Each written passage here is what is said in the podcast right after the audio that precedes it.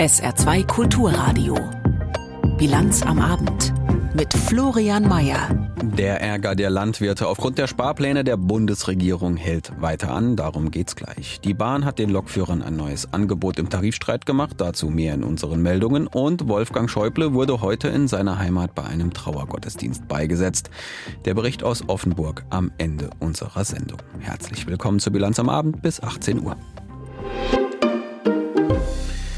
Die Bundesregierung hat weiter mit ihren Haushaltsplänen zu kämpfen, den Sparplänen, um genauer zu sein. Ganz besonders aktuell mit Blick auf die Landwirte. Denen wollte die Koalition aus SPD, FDP und Grünen Subventionen streichen. Die Landwirte gingen lautstark auf die Straßen und haben das auch für die kommenden Tage angekündigt.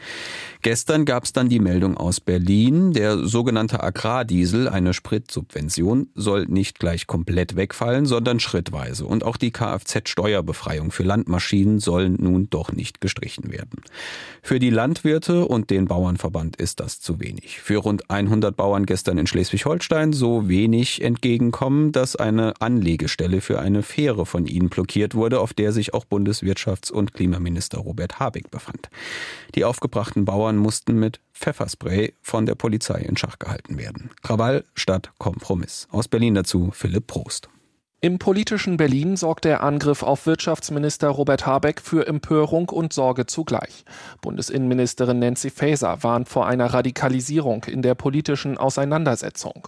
Der Funke Mediengruppe sagte sie, es sei eine massive Grenzüberschreitung, wenn Politiker in ihrem Privatleben bedroht und bedrängt werden.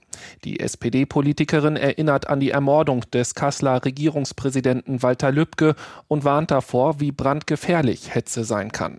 Für Außenministerin Annalena Baerbock von den Grünen ist klar, Pöbeleien und Gewalt überschreiten die Grenzen der demokratischen Auseinandersetzung. Zu unserer Demokratie gehört der harte inhaltliche Streit in der Sache.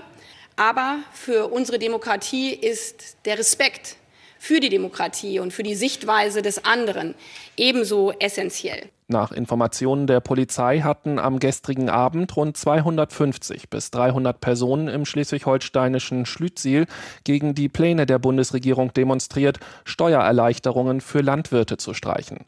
Obwohl die Regierung ihre Pläne schon teilweise wieder fallen gelassen hat, hinderten die Landwirte Wirtschaftsminister Habeck daran, an einem Fähranleger an Land zu kommen. Schleswig-Holsteins Ministerpräsident Daniel Günther von der CDU zeigt sich angesichts der Ereignisse entsetzt. Das waren äh, gestern bittere Bilder, die wir zu sehen bekamen äh, von den Wüstenattacken äh, von Demonstranten gegenüber dem Bundeswirtschaftsminister Robert Habeck. Aus meiner Sicht ein vollkommen inakzeptables Verhalten. Ähnlich äußern sich Ministerpräsidenten verschiedener anderer Bundesländer. Sie verurteilen den Übergriff aufs Schärfste. Häme über die Ereignisse in Schleswig-Holstein kommen unter anderem von der AfD. Fraktionschefin Alice Weidel schreibt über Robert Habeck auf Ex, ehemals Twitter, statt den Dialog zu suchen, begeht er lieber Fährenflucht. Auch die ehemalige linken Politikerin Sarah Wagenknecht stellt sich auf die Seite der Landwirte und bezeichnet Robert Habeck als peinlich und weinerlich. Der Deutsche Bauernverband wiederum distanziert sich von der gestrigen Protestaktion in Schleswig-Holstein. Gewalt und Nötigung gehören demnach nicht zum Protest der Landwirte. Für Montag kündigt der Bauernverband weitere Aktionen an. Diesmal soll es aber friedlich bleiben, verspricht Verbandsgeneralsekretär Bernhard Krüsken. Wir gehen davon aus, dass sich solche Vorfälle nicht wiederholen ähm, und dass wir natürlich unseren geregelten demokratischen und ordentlichen Protest hier nächste Woche ähm, auch so durchführen, wie wir es geplant haben. Für die beteiligten Landwirte in Schleswig-Holstein könnten die Übergriffe noch ein Nachspiel haben. Polizei und Staatsanwaltschaft haben Ermittlungen gegen die Beteiligten wegen Landfriedensbruch und Nötigung eingeleitet. Videomaterial soll nun bei der Identifizierung der Personen helfen. Auf Wut zu setzen bei allem gerechtfertigten und im Grundgesetz verankerten Recht auf Protest, statt den Austausch und den Dialog zu suchen, kann nicht erfolgreich sein sagt Barbara Kostolnik, unsere Hauptstadtkorrespondentin, in ihrem Kommentar anlässlich dieser gestrigen Blockade der Landwirte in Schleswig-Holstein. So kann es nicht weitergehen. Was an der Nordseeküste passiert ist, muss alle Demokraten aufgeweckt haben. So können wir als Gesellschaft nicht miteinander umgehen. Pöbelei, Wutgeheul, Aggressionen ungebremst und überall. In welcher Welt wollen wir denn leben? In einer Welt, in der Widerspruch mit der Faust durchgesetzt wird, in der einfach nicht mehr zugehört wird, wenn das Gegenüber, eines dieser schönen genderneutralen Wörter, die die deutsche Sprache im Übrigen besitzt, eine etwas andere Meinung vertritt? Wohl kaum. Oder in einer, in der wir diskutieren und andere Meinungen, andere Haltungen aushalten, vielleicht sogar akzeptieren, wenn sie nicht Gefahr für Leib und Leben bedeuten. Dieses Jahr 2024 macht vielen Menschen Angst, auch mir.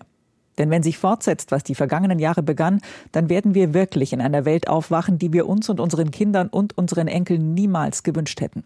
Die Gefahren sind real und allgegenwärtig. Naturkatastrophen, Klimawandel, Kriege, Diktatoren.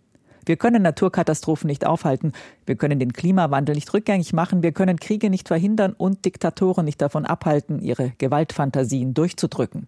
Aber wir müssen hier in Deutschland, in einer Demokratie, die sich aus größter Dunkelheit und unermesslichem Leid gebildet hat, zivilisiert miteinander umgehen.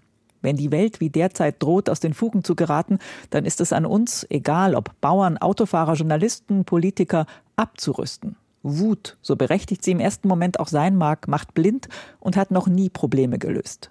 Wenn Politik mit der Mistgabel oder dem Bleifuß sich durchsetzt, dann gnade uns Gott. Diejenigen, die mit der Wut der anderen Kasse machen, reiben sich die Hände, heizen Konflikte an, um dann zu ernten, was sie gesät haben. Wir sollten diese Händler des Hasses und ihr perfides Vorgehen ernst nehmen, sie entlarven und ihnen entgegentreten. Schweigen, zusehen, abwarten ist keine Option mehr. Das gilt für Politiker, Politikerinnen aus dem demokratischen Spektrum und für uns alle. Das braucht allerdings die Erkenntnis, dass es niemandem hilft, weder dem Landwirt mit seiner Mistgabel noch dem Oppositionspolitiker mit seiner Ätz-Rhetorik, wenn die Stimmung in unserem Land durch immer neue, immer hässlichere Aussagen und immer härtere Attacken sich so dreht, dass Gewalt die naheliegende, weil auf der Straße liegende Lösung wird. Wir, die wir immer noch die Mehrheit bilden, eine Mehrheit, die gegen Gewalt ist, gegen Zerstörung und Chaos, für Demokratie und all ihre Errungenschaften, dürfen nicht aufgeben. Wir müssen aufstehen. In Zivilcourage steckt Mut, steht auf Plakaten in Berlin. Mut, nicht Wut, wird uns retten. Die Meinung von Barbara Kostolnik. Die saarländische CDU-Fraktion hat sich gestern und heute zur traditionellen Jahresauftaktklausur in der Abtei in Tolai getroffen. Neben den internen Beratungen gab es auch zahlreiche Vorträge verschiedener Gäste. Der prominenteste unter ihnen sicher Wirtschaftswissenschaftler Lars Feld. Und inhaltlich ging es auch vor allem um die Wirtschaftspolitik hierzulande. Einem der neuen Kernthemen der Saar-CDU. Aus der SR-Politikredaktion Yannick Böffel. Es war sicher eine der Erkenntnisse aus dem für die Saar-CDU so katastrophalen Jahr 2022. Der Wahlkampf, der zu dieser historischen Niederlage bei der Landtagswahl geführt hatte, neben aller sonstigen Fehler, er war vor allem ein Sammelsurium an Themen, zu viele, zu wenig erkennbare Punkte. Und das soll nun offenbar anders werden. Seit einigen Monaten ist eine deutliche Tendenz zu erkennen, die Wirtschaftspolitik in den Fokus zu rücken.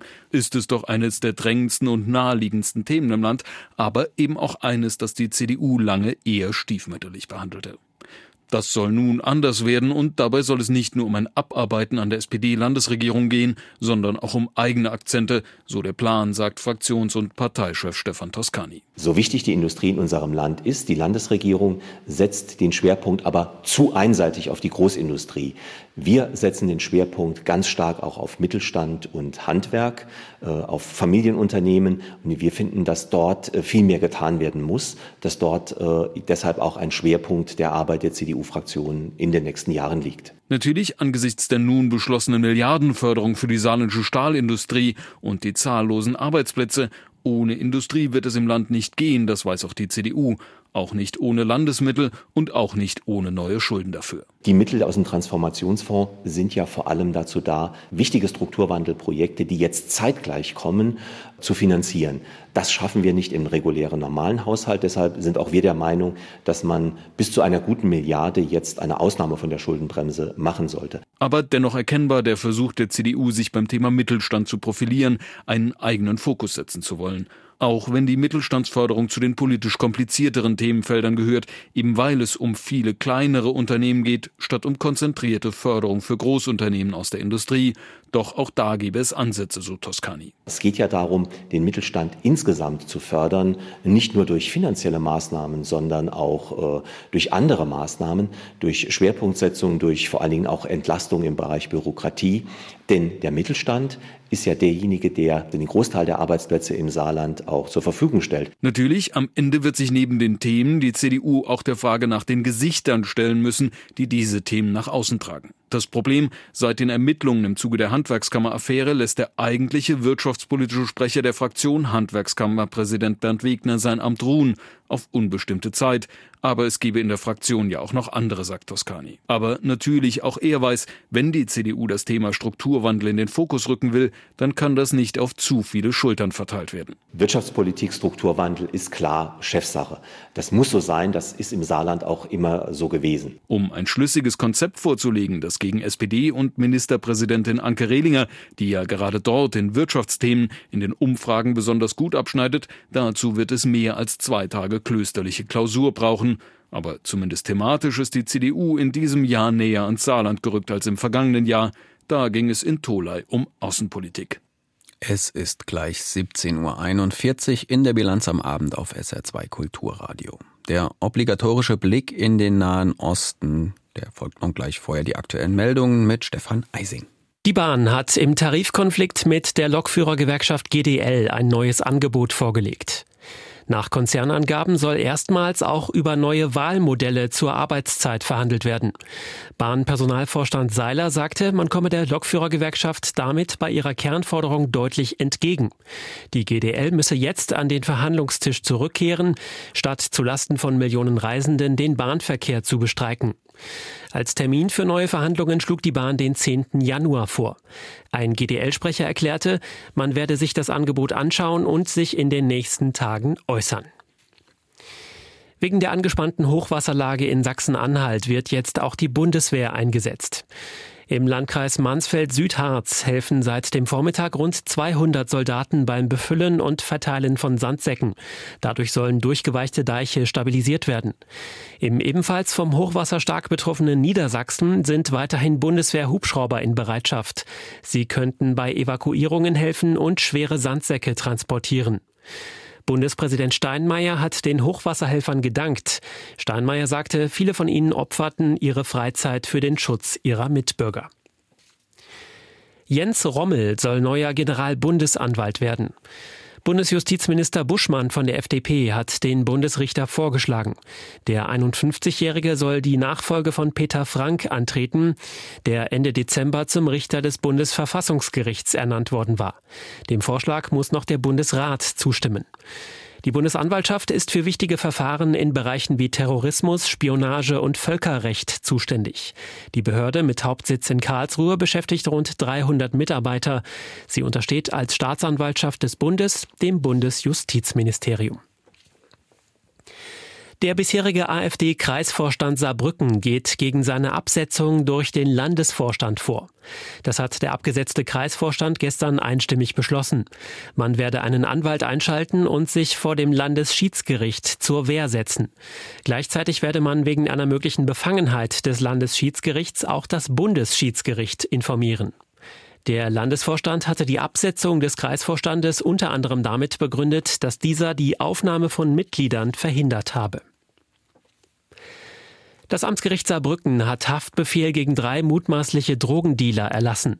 Nach Angaben der Polizei wurden bei Durchsuchungen Ende Dezember in einer Wohnung im Regionalverband Saarbrücken mehrere hundert Gramm Amphetamin sichergestellt, außerdem geringere Mengen an Marihuana und Ecstasy. Dabei wurde bereits aufgrund eines bestehenden Haftbefehls ein 35-Jähriger festgenommen. Laut Polizei nahmen im Zuge der weiteren Ermittlungen Beamte gestern einen 25-Jährigen aus dem Saarpfalzkreis und eine 20-Jährige aus dem Regionalverband Saarbrücken fest. Sie hatte gegen Auflagen verstoßen. Seit zwei Jahren beschäftigt sich ein Untersuchungsausschuss mit dem Abzug der Bundeswehr aus Afghanistan. Sie werden sich vermutlich daran erinnern, es gab damals chaotische Szenen am Flughafen in Kabul und noch immer sitzen tausende Ortskräfte, die die Bundeswehr dort unterstützt haben, fest und können nicht evakuiert werden. Nun hat die Zeit geheime Unterlagen ausgewertet und es entsteht der Eindruck, das Versagen der damaligen Bundesregierung unter Ex-Kanzlerin Angela Merkel war noch größer als bisher angenommen. Uli Haug aus unserem Hauptstadtstudio ist der Sache nachgegangen und hat mit Kennern der Ereignisse von damals gesprochen. Seit gut einem Jahr arbeitet der Untersuchungsausschuss zum Afghanistan-Abzug. Und schon jetzt steht für die grünen Verteidigungspolitikerin Sarah Nanni fest, das war definitiv ein Regierungsversagen auf mehreren Ebenen. Auf mehreren Ebenen deshalb, weil neben dem Bundeskanzleramt das Innenministerium und besonders auch das Außen- und Verteidigungsministerium am Afghanistan-Abzug beteiligt waren. Und weil die Bundesregierung rechtzeitig über den Sieg der Taliban informiert wurde. Denn die damalige deutsche Botschafterin in Washington, Emily Haber, hatte nach Informationen der Zeit bereits am 6. August 2021 das Auswärtige Amt darüber informiert, dass die USA Afghanistan in Kürze verlassen werden. Doch in Berlin tagt der Afghanistan-Krisenstab erstmals am 13. August, ohne Kanzlerin, ohne Minister. An fehlenden Erkenntnissen könne es nicht gelegen haben, sagt CDU-Verteidigungspolitiker Thomas Röwekamp. Und deswegen glaube ich, ist die wesentliche Erkenntnis jetzt der letzten Wochen aus den Vernehmungen, dass man nicht sich auf der Regierungsseite und aus, im Auswärtigen Amt auf die Position zurückziehen kann. Das hat uns überraschend getroffen. Und äh, deswegen geht es jetzt darum aufzuklären, weshalb trotz dieser frühen Hinweise die ja eine geordnete Evakuierung der Ortskräfte gegebenenfalls noch ermöglicht hätte, nicht angemessen reagiert worden ist. Um nach Deutschland auszureisen, brauchen afghanische Ortskräfte, die beispielsweise für die Bundeswehr gearbeitet haben, ein Visum und eine Sicherheitsüberprüfung. Ein Verfahren, das im August 2021 ohne funktionierende Botschaft im Kriegschaos von Kabul kaum umzusetzen war. Ob der damalige Innenminister Seehofer oder sein Staatssekretär für dieses Verfahren politische Gründe hatte, beispielsweise wegen der anstehenden Bundestagswahl, dürfte im Untersuchungsausschuss noch eine Rolle spielen. Ob es darauf eine politische Einflussnahme gegeben hat seitens der Behördenleitung, haben wir bisher aus den Unterlagen nicht feststellen können. Das wird sicher aber noch weiter im Rahmen unserer Arbeit aufzuklären sein. Ex-Innenminister Seehofer, Ex-Außenminister Maas, Ex-Verteidigungsministerin Kramp-Karrenbauer und Ex-Kanzlerin Merkel. Sie sollen im Afghanistan-Untersuchungsausschuss vernommen werden. Die Grünen-Politikerin Nanni interessiert unter anderem die Rolle von Angela Merkel. Sie hat die Richtlinienkompetenz und sie hat auch eine Rolle gespielt bei der Frage, wie geht man mit den Ortskräften um. Merkel und Co. sind Politrentner. Juristisch zu befürchten haben sie wohl nichts. Im besten Fall tragen sie zur Aufklärung bei. Der freie Investigativreporter Christian Schweppe hat für die Zeit fast ein halbes Jahr lang Akten und regierungsinterne E-Mails recherchiert. Er sieht auch noch tätige Behördenleiter und Staatssekretäre in der Verantwortung. Brisant sind interne E-Mails von Staatsbeamten, in denen sie einräumten, auf einen Worst Case gar nicht vorbereitet zu sein. Miguel Berger, Botschafter in London und Jens Plötner, heute engster Kanzler Außenberater. Belastet auch Innenstaatssekretär Engelke, Ex-Kanzleramtschef Braun und der BND-Chef Bruno Kahl. Die Frage der Konsequenzen, sie stellt sich. Im Untersuchungsausschuss Afghanistan ist Halbzeit. Doch mit den geplanten Vernehmungen von Staatssekretären, früheren Ministern und Ex-Kanzlerin Angela Merkel dürfte es in diesem Jahr nochmal spannend werden. Vor zwei Tagen wurden im Iran bei Selbstmordanschlägen mindestens 95 Menschen getötet. Heute wurde ihnen bei einer Trauerzeremonie gedacht. Und obwohl sich mittlerweile die Terrormiliz Islamischer Staat zu den Anschlägen bekannt hat, richtet sich die Wut der Teilnehmer weiter gegen die USA und gegen Israel. Und auch Anhänger der Hisbollah-Miliz, die aus dem Libanon heraus gegen Israel kämpft und vom Iran unterstützt wird, haben die Trauerfeier für ihre Zwecke genutzt. Benjamin Weber berichtet.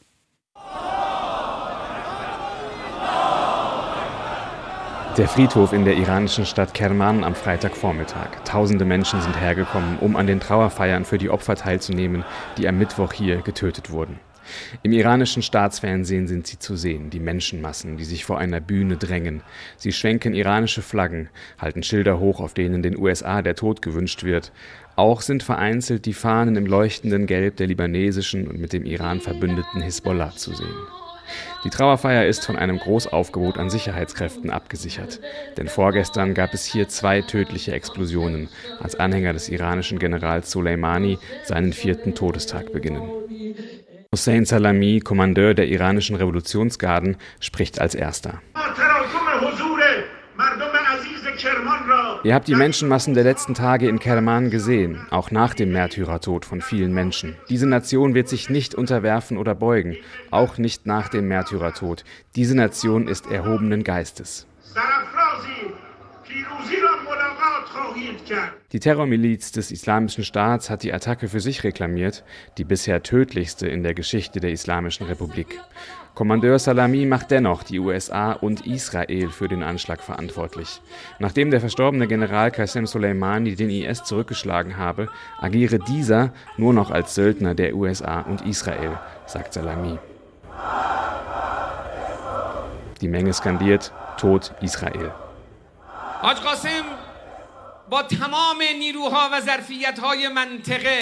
Staatspräsident Raisi erinnert in seiner Rede ebenfalls an den General Qasem Soleimani, der vor vier Jahren von einer US-Drohne getötet worden war. Qasem Soleimani hat eine unvergleichliche Arbeit geleistet. Was er im Irak und in Syrien gegen den IS getan hat, der von Amerika und dem Westen unterstützt wird, war unvergleichlich. In seiner Rede spricht der Präsident des Iran viel über Qasem Soleimani und kündigt Vergeltung an für den Terrorangriff von Mittwoch. Obwohl die Terrormiliz des sogenannten Islamischen Staats die Anschläge in Kerman für sich reklamiert, sind heute in den Reden USA und Israel die Hauptgegner. Das ist nicht verwunderlich, sagt Said Lailas. Er ist Professor an der Teheraner Shahid Beheshti Universität und ehemaliger Regierungsberater. Der Iran hat den IS immer als etwas angesehen, was von den USA und Israel geschaffen wurde. Dass der IS jetzt die Verantwortung übernommen hat, wird nichts an der iranischen Politik ändern. Sie werden weiterhin IS-Mitglieder im Land jagen, wie bisher auch. آمریکا به خاطر این حمله صرف In Kerman beendet Präsident Raisi derweil seine Rede mit einer deutlichen Warnung an Israel. Das zionistische Regime tötet Frauen und Kinder, aber seid euch im Klaren, es ist das göttliche Versprechen, dass Recht und Gerechtigkeit siegen werden. Das zionistische Regime wird zerstört werden, so Gott will. Dann geht es in Kerman zum Freitagsgebet. Währenddessen kommt die Meldung, dass iranische Geheimdienste die ersten Personen festgenommen haben, die an den Terroranschlägen von Mittwoch beteiligt gewesen sein sollen. Der Streit zwischen Taiwan und der chinesischen Staat, Staatsführung droht spätestens seit dem vergangenen Jahr zum nächsten hochexplosiven Pulverfass internationaler Konflikte zu werden. Am 13. Januar wählt Taiwan ein neues Parlament und damit auch einen neuen Präsidenten für China, das Taiwan als Teil des eigenen Staatsgebietes betrachtet, obwohl Taiwan das nie war, ein Unding. Der chinesische de facto Diktator Xi Jinping hat auch schon im Falle eines Sieges der Demokratischen Fortschrittspartei vor Konsequenzen gewarnt. Und auch wenn eine Mehrheit in Taiwan nicht an einen unmittelbaren Angriff glaubt, die Stimmung im Vergleich zur letzten Wahl ist eine ganz andere, berichtet unsere Korrespondentin Katrin Erdmann.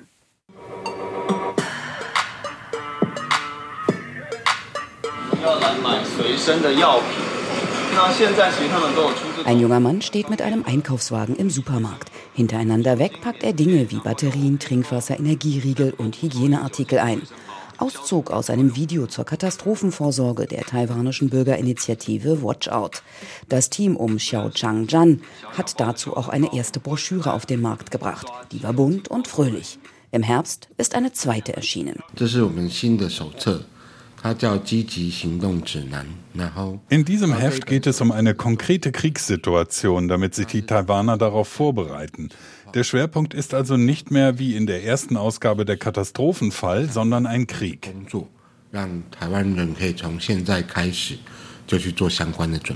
让台湾人可以从现在开始就去做相关的准备。auf 80 Seiten und in fünf Kapiteln erörtern Xiao und sein 15-köpfiges Team schriftlich und mit Illustrationen, was angegriffen werden könnte und warum ein solcher Angriff generell im Frühjahr wahrscheinlicher ist als im Winter, welche Dokumente die Taiwaner immer griffbereit halten sollten, woran man einen Luftalarm erkennt. Sogar mit der Situation, dass die Insel eingenommen wird, hat sich Watchout auseinandergesetzt.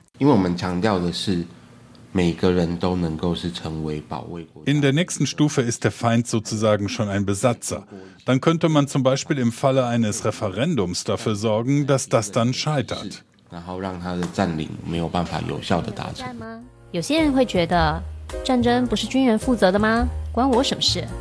Auf Instagram und der Plattform X setzt Watchout ein animiertes Video ein. Die Insel Taiwan hat da zunächst ein fröhliches Gesicht, aber dann haut ihr China von links eine rein. Die Nichtregierungsorganisation will keine Angst schüren, eher das Bewusstsein schärfen, die Bevölkerung anregen, wachsam zu bleiben. Wie nötig das ist, hat ihnen der Angriff auf die Ukraine vor Augen geführt. Im Ukraine-Krieg kamen diese ganzen Bilder. Da konnten wir konkret sehen, wie so ein Angriff aussieht. Und es ist klar geworden, dass es ein hybrider Krieg ist. Also Soldaten auf fremdem Territorium operieren, es Desinformationskampagnen gibt wie die Zivilbevölkerung einerseits betroffen, aber auch aktiv geworden ist. Das war in gewisser Weise ein Weckruf.